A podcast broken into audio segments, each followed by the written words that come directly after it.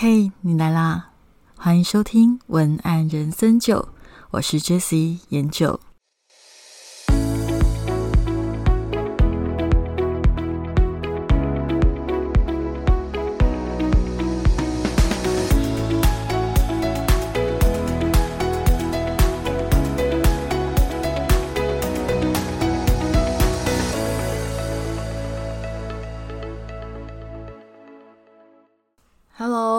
就，欢迎收听今天这一集节目。今天的这一集文案人生就，我想要稍微改变一下方式，我想要跟大家稍微用聊天的方式来进行，那也是做一个新的尝试。那我先跟你聊聊最近的近况好了，因为其实我最近正在忙着做。呃，因为我的工作其实文案是大宗，但是其实我通常都会帮助业主，就是在文案跟行销企划的部分一起去施力。那所以我现在在帮忙推行一个专案，泽泽木资上面的一支梅花精油系列香方，它叫做梅事最好。你有去过台南的梅岭吗？你有看过台南梅岭梅花盛开的？样子吗？你有闻过那里的空气吗？那这支精油其实就想要重现梅花盛开那种梅吹雪的时候，空气里产生的那种芬多精的香气。因为梅花其实是台湾很多地方都有的花，但是却因为大家的习惯并没有去赏梅，那也就因为这样子而忽略了这个东西。其实它是非常非常特别的香气，而我们对梅花的香气也变得比较的陌生。透过这支精油的推动，也希望可以让更多人了解到台南梅岭的梅花，它的香气是多么的迷人。OK，那也因为这样子的一个泽泽木资的文案、企划等等的工作，还有背后的一些合作的内容，也让我最近 分身乏术一点，因为很多。东西的洽谈都必须要在前面先跑，所以我可能下一集的时候会出现在其他的节目上面，也先跟大家预告一下，我会出现在其他的节目上面跟大家分享关于我自己在做行销、做文案，还有做这支跟一般抢快钱的文案的写法有多么大的不同。那这个部分我也会未来有机会跟大家分享。OK，那我如果有上其他的节目的内容有更新的时候，我再嗯会。贴在这里的介绍栏跟大家分享哦。嗯，今天想要跟大家漫谈一下我自己的品牌，叫做文案像你，所以我们来聊一下像你这件事情好了。像你是什么？其实像你就是做自己。那我觉得像我自己剖析我自己的话，在文案工作里面，通常很多时候。也没有那么容易的可以去做自己，所以我在录这样子的 podcast 的过程里，其实呃也是在做一个平衡的动作。什么叫做平衡的动作？因为我自己都觉得文案工作很像是文字的演员啦，也就是说你必须要去经历，呃，去经历，去呃拥有其他你可能本来没有。打算拥有的情绪或节奏，然后透过那个情绪跟节奏，让你的读者从字就可以看到一个活生生的状态，一个活生生的人，一个活生生的画面，一个活生生的世界，大概就是这样子。那当你过分的关心你的业主、你的工作、你的服务的对象越久的时候，其实你也会发现自己有一点失去平衡。有一点点的失去自己，所以有时候录这样子的 podcast 对我来讲是一个平衡的动作，也就是说，我可以去消化、反刍自己内在的状态，还有内在的感受，也是强迫自己在忙的情况下，也要拨出一些时间来关注自己，关注自己想要做的事情。也许你没有办法讲得很清楚，但是我觉得固定的时间点去关注自己，确实是一件非常重要的事情，所以我才会觉得做自己其实是什么？我认为做自己。其实最简单的来讲，就是你要花一定的时间去关注你自己。OK，那文案像你，为什么我的品牌叫做文案像你？应该我我之前有一个客户，他说他是看到我的品牌来找我的，因为他觉得，呃，他想要，他其实很了解商业文案的逻辑，因为他自己也是做设计公司的，所以他很清楚。但是他希望要求的更多，就是说可以在写商业文案的过程里面，还能够保有他自己的风格，而不是为了迎合大众的需要而去写出大众喜欢的字这样子而已。那所以他说，他就是因为这样子才找到我们公司。那因为他看到文案像你，他就觉得我可能会懂这个意思。那确实我是懂这样子的意思的，所以我们那一次合作就非常的愉快，顺利的写出了他的文案。那其实我还蛮愉快的，就是我的合作对象其实他们都是属于自己有写文案能力，而而且水准都还不错的公司，但是他们却还是愿意花钱特别找文案来帮他们写，那就是代表着是说我的文案能够给予他们更多不一样的东西，感受到自己更多的可能性，让文案的这件衣服让他们穿的更加的舒服。所以文案像你啊，到底是什么？为什么我一直说要去做自己？我想要跟你分享，最初我开始接案，其实是一个非常无聊。我说很无聊的原因，就是因为其实。我还记得那个十几年前，我只是很单纯的觉得，为什么可以两个小时做好的工作，我要在这里做八个小时呢？为什么我今天感觉自己的产能已经都已经做完了我该做的事情，但是我却要在这里待那么长的时间？或者是说，我觉得其实现在如果让我休息一个小时，我在工作可能效果比坐在这里做一整天还要好。我大概就是因为这样子的想法，让我开始萌生的想要试着自己去接案的工作，因为我想。要去让自己拥有更多分配时间的机会吧，我想要学习这样子的一个机会。那当然啦。我认为在整个过程里面，它并没有那么的顺利，也没有你想象中的那么简单。难道创业自己接案就是人生自由的结果了吗？那当然不是啊！因为当你开始创业的时候，后续你拥有的压力是跟你在工作的时候是不一样的。因为你可能要负责你自己的你自己的收入，负责你自己的工作品质，对外面的形象。然后你的信用，还有你自己的生涯规划，还有你要决定你自己的价值，我觉得这个是非常现实的。那也因为这么的现实，所以自由并不会因为你决定创业而跑到你的身上。其实我们在创业的时候，更常没有办法做自己吧。举例来说，也许你为了要拿到某一个生意，你可能必须要去。一场饭局，那那一场饭局有可能是你自己没有很想要去的，那是不是也没有做自己呢？你为了增加收入，所以别人告诉你，你的生意应该这样子做，你应该要这样子去写文案，你要这样子去下广告，你应该要多上几个平台，你应该要多使用赖的群组，你应该要尝试着用 Twitter，你应该要开 IG。好，我觉得尤其哦，尤其当你的生意不好的时候，这样子的声音会越来越多，而且你会越来越难。因为像我身边就有一个朋友，曾经有一阵子是比较失意的。那那个失意的状态其实没有维持很久啦，但是也不算短啦，就是大概两三年的时间。那这两三年的时间里面，我就常常听到他跟我的小小的抱怨，或者是应该是说一个倾吐。为什么我会说小小的抱怨？就是因为他身边的人看着他，可能就是业绩不太好，生意不太好，那就会不断的跟他讲说：“我看别人都怎么做啊，你为什么没？”没有那么执着。我看别人都做什么样的行销方式啊？你为什么没有这样子学着做？哎，你有没有觉得很熟悉？就是身边的人下很多指导期，不管是在哪一方面啦，就类似说，你为什么不结婚呢？我看别人都有结婚呢，你为什么嗯没有去做某一个保险呢？别人都有做，别人比较聪明。反正我觉得所有的声音在你的身边响起的时候，都在考验你有没有办法做自己吧？为什么？其实只是想想这些声音，他们也许都是出自好意。他觉得你听了他的建议。你也许会更好，但问题是，你有没有想到一件事情？而讲的人可能也没有想到一件事情，就是他不需要为他讲的内容负责啊。你如果真的听了他的话，你成功了是他的功劳，你错了也就只是你笨而已。所以这种事情，我觉得是自古以来人性常常会出现的。那当你没有太多的筹码去证明自己是对的，或者是。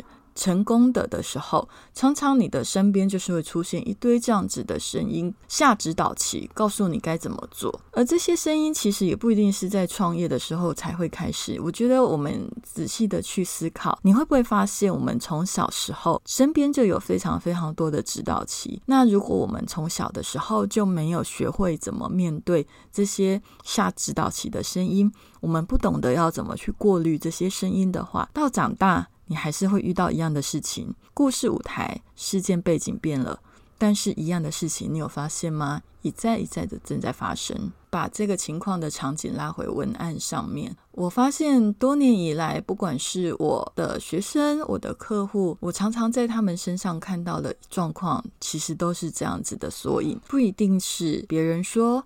有时候他就是看网络上面的一些说法，然后就怀疑自己写的不对。那其实我觉得怀疑自己写的对不对，这样子的起心动念没有错，只是说我发现了一个现象，就是很多人都会去学习别人比较好的写法，而少了自己的风格。为什么会想要这么做？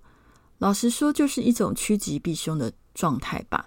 我觉得这种趋吉避凶的心态，我自己都会有啊。如果大家都这么做是成功的，是不是我这样子做，就算没有成功，错也不在我呢？是不是这样子的心态呢？就是我们想要逃避掉失败是自己要负责的这件事情，也许我们就是不想要承担失败。是我们必须要负责的这件事情，而我们就会下意识的学习成功人士的做法，因为只要他们成功了，我学了成功了，是我获利；我失败了，责任不在我。但是有时候在一些行销创意上，又不能够这么思考的原因，是因为创意这种东西，就是一开始做的人会有效，后面你再学着做的话，效果就会越来越差。其实这个跟我们的聊天机器人的问世，不就是？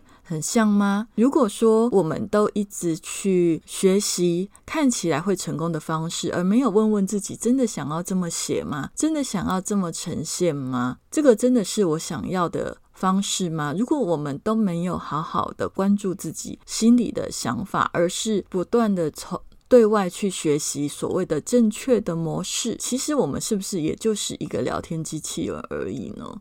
因为聊天机器人，它最擅长的就是在这个世界上最常见的成功模式。这些东西都是他最擅长的，而他最不擅长的就是创作出比较少人看见的东西。他连冷门的知识都比较答不出来了。所以呀，为什么有一些人的文案写作上面常常会觉得越写越没有感觉，越写越没有乐趣，然后越写呢也越觉得好像不知道该写什么？那是因为太多人告诉你该写什么，而你被这样子的想法局限住了，所以你也没有办法看到新的可能性。那我会这样子讲，我希望你知道的是，我不是以一个高高在上的姿态导师来教你，我从来不想要成为谁的导师。我想要做的是，也许我就。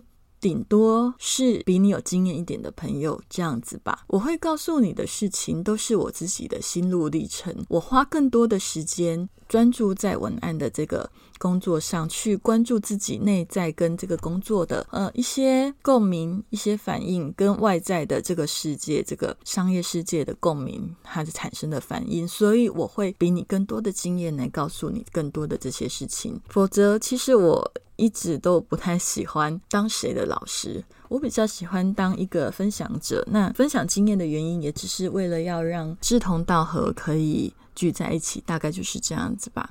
好，那我往下拉。其实文案像你这件事情，为什么写文案会写的越来越失去自我？我觉得啦，两种人，这是我看过的，刚好两种很极端。第一种人就是他本身的文笔很好。所以呢，他沉浸在自己写作的世界里面，写的流畅，写的愉快，但是他不太想花心思去关注外面的读者在想什么，这是其中一种人。那另外一种人呢，是过分的想要迎合讨好读者的喜好，而始终没有跟自己的内在建立连接的人。而这两种人，我会用不同的策略去引导他，是因为我自己。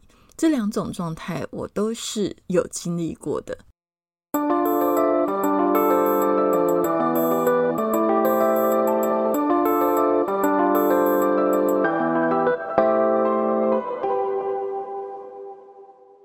那你应该会觉得很特别吧？为什么会都经历过这样子的状态？因为好吧，用占星学的方式来讲，就是 唐老师的星盘解析里面，其实我是一个，嗯，我的性格有很两极化，我会因应情况而有两极化的性格，所以等于说我两种状态我都会经历过。然后我也有在那样子的状态里面找方法。这两种状态的对应模式是什么呢？这两种状态的对应模式，第一，如果你是一个文笔很好，或者是你是很容易在自己的世界写得很流畅、很快乐，但是你下意识的，你问问你自己，你是不是不太想在意读者在想什么？如果你是这样子的人，我建议你要下的功夫是，你要多去研究。文案 TA 这件事情，也就是研究你的受众，因为你的受众他在想什么，你你花的心思不够多，所以你太关注在自己了。你要花多一点的心思去研究你的读者，他们的想法、他们的情绪、他们生活遇到的事情需要怎么样被接住。那这些东西是你可能需要先去做的事情。如果相反的，你是一个非常关注其他人的感受，但是你却没有时间去关注你自己的想法，导致你写出来的东西都很逢迎这个市场的喜好，但略嫌没有创意，或者是略嫌没有观点。你想要有观点的话，我倒觉得除了有观点，很多人都会说要多看书，是的，你要多看书。但是你有没有发现，有时候你多看书，你输入的再多。有可能输出的还是很少哦。那为什么你的输出会很少呢？或者是你觉得难以输出呢？那是因为你输入的知识只有放在你的心里，并没有跟你产生化学变化，并没有跟你产生正确的连接。那到底要怎么样让输入的东西产生连接？第一个要有时间，揠苗助长还是不行的。其实很多东西它要产生连接，就是要花时间，所以你没有办法要求速成。老实说，有时候你太要求速成，那也是对知识的不敬了。因为那些知识本来就是靠时间，例如像在酿酒一样，慢慢的发酵出来的一些很重要的东西。好，所以如果你是跟自己内在连接不足的人，那我会觉得你可以试着。多去想办法写写自己的感觉，写写自己的想法，花时间写出你自己。你你如果是写个人品牌的，那你写你自己这个人的特色，你自己这个人的价值。你觉得你是什么样的人呢？我觉得有时候你不要太过于知识化的去写，而是用关键字的方式去把它写出来，对你会很有帮助。那第二个呢？如果你是品牌，那我也会建议你多去思考你的品牌想要传达给你的使用者到底是什么样的感觉。那你到底想要吸引的使用者是哪一些人呢？不会所有的人。都需要喜欢你，放掉这个迷思。你要去想的是，到底你想要吸引哪一些人呢？那这个是你需要做的功课。哦，那这两点其实，在我的高效好感文案课里面都有告诉你实际的步骤跟做法。那这些都是我自己的 毕生的心得啦的一些整理。那如果你有兴趣的话，欢迎你可以来上我的课啊。对了，跟你分享一下，四月七号以前，如果购买这个课的话，会送一个深度文写作笔记，也就是我在 Podcast 第二十五集讲的怎么写深度文的那一那一则的文字版的。整理笔记。那如果你你四月七号以前来上课的话，你就可以免费拿到这个笔记。OK，今天是用这样子的一个闲聊的方式，不晓得你习不习惯呢？那今天跟你聊聊文案像你的可能。最后我想要讲的其实是为什么我的品牌会叫做文案像你？我很少长篇大论的聊起。那为什么要叫做文案像你？其实是来自于我最后得到的结论。我们既要顾及外在，也要顾及内在。我们既要去照顾我们的消费者的需求，但是我们绝对不能够失去我们自己的风格。那所以，文案像你为什么要叫这个名字的原因，是因为现在市面上太多的课告诉你，你应该要怎么做，你应该要学我做，你应该要怎么样改变，你就会更好，你就会成为更好的自己。但是没有人告诉你，其实你不用成为更好的自己，你本来就拥有让你自己感到满意的特质。你要做的是去找到它，而把它修炼的更好，这样子而已，而不是从外去找到一件又一件的衣服套在你身上，而那些衣服脱掉了，你就没有那么优秀。也许我就是想要在这样子的一个个市场上发出一个声音，告诉你，不是因为我是一颗万灵丹，你吃了我的仙丹，你就会长生不老，不是这样子，而是因为，因为你本来就有很好的体质，所以。你来上我的课，你吃了这一颗仙丹，会让你看到你自己真正的潜力。我想要讲的应该就是这样子。其实老实说，我觉得这个概念就跟我现在在做的泽泽木之的没事最好的精油香方，它所做出的那个概念非常的像。我的概念上面讲的就是机关算尽天下事，不若一缕风骨香。机关算尽天下事，就是在讲我们都在。想办法找到最好的办法，最不吃亏的办法，最容易成功的办法。但是，其实再好的办法不适合你，就不是好办法。风骨香的意思，风骨的意思就是说，我知道我有透彻的心，我知道我需要的是什么，我只拿那一个适合我的办法，适合我的衣裳，穿上适合我的衣裳，适合我的生活方式，适合我的文字，适合我的品牌视觉。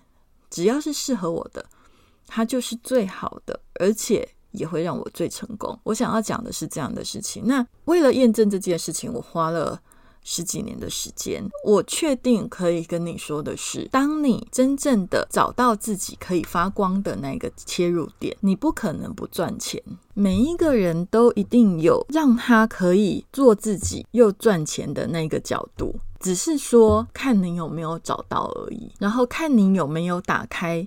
某一些应该打开的观念而已。刚刚已经聊到了美式最好的精油香方，那呃，我今天也会顺便把我的那个几支页面放在 podcast 的下面。如果你有兴趣的话，你可以点击进去看。然后我有跟我的业主老板要了一个折扣码，应该是八十块吧，一个八十块的折扣码就是 Jessie J E S S I E，J 是大写。如果你有想要购买的话，你就使用这个折扣码，那你就可以再折八十。块那因为现在有一些产品都还在早鸟跟超早鸟的阶段，所以如果你现在买的话，它会再折八十块，就是真的很便宜。那如果往后面买，因为早鸟、超早鸟的量如果卖掉的，简单讲就是越来越贵。所以如果你有兴趣的话，可以趁早。OK，好，那这是顺便帮我的我的业主老板打广告，因为毕竟我我我觉得啦，对我而言写每一篇文案都是有感情的。那那个感情是什么？每一篇文案都不一样。没事，最好的感情是什么？下一次如果有机会再跟你聊。好，所以聊到这里，等等，你会不会想说，那方法不重要吗？哦，不是哦，方法很重要。但是我想要讲的重点是。唯有你真正的成为你自己，拥有了你的风格、你的方法，才会产生真正的意义跟力量。我要讲的只是这样的一件事情。就是用我自己的经验好了，我自己是文学系毕业的，所以我有一段时间的练习其实是比较关注自己内在的感受，而没有太去关注读者的感受。那在这样子的前提下，我有可能因为太关注自己的感受，所以写出来的文字，它它的逻辑架构并没有那么的关心我的读者看不看得懂，甚至有时候我会下意识的排斥写一些比较。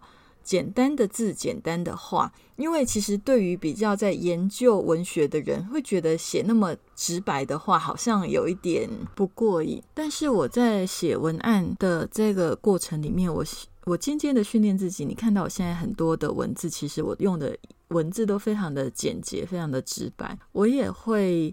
很注意的整理逻辑架构，所以我很常跟我的学生说：“哎，你的东西常常包含太多内容。你这一段五百个字，你只能讲一件事情；你讲三件事情的时候，又是三个很深的概念的时候，没有人看得懂。那我就会比较有直觉的知道要怎么样去整理自己内在那个源源不绝的创意，去跟我们的读者沟通，然后让我们的读者。”怎么样比较快速的、有好的品质的去理解我们想要表达的。我觉得这个是对我来讲学习文案方法以来最大的收获之一。那今天的文案人生九就到这里。如果你喜欢今天的节目，请给我五颗星的评价及留言。那如果你对我的课程有兴趣的话，你就搜寻“文案像你”就可以了。文案像你可以上我的官网，那我的课程在那里。好，那记得就是如果你想要上我的课的话，四月七号以前是较优惠。那文案人生九就到这里，我们就下周见喽，拜拜。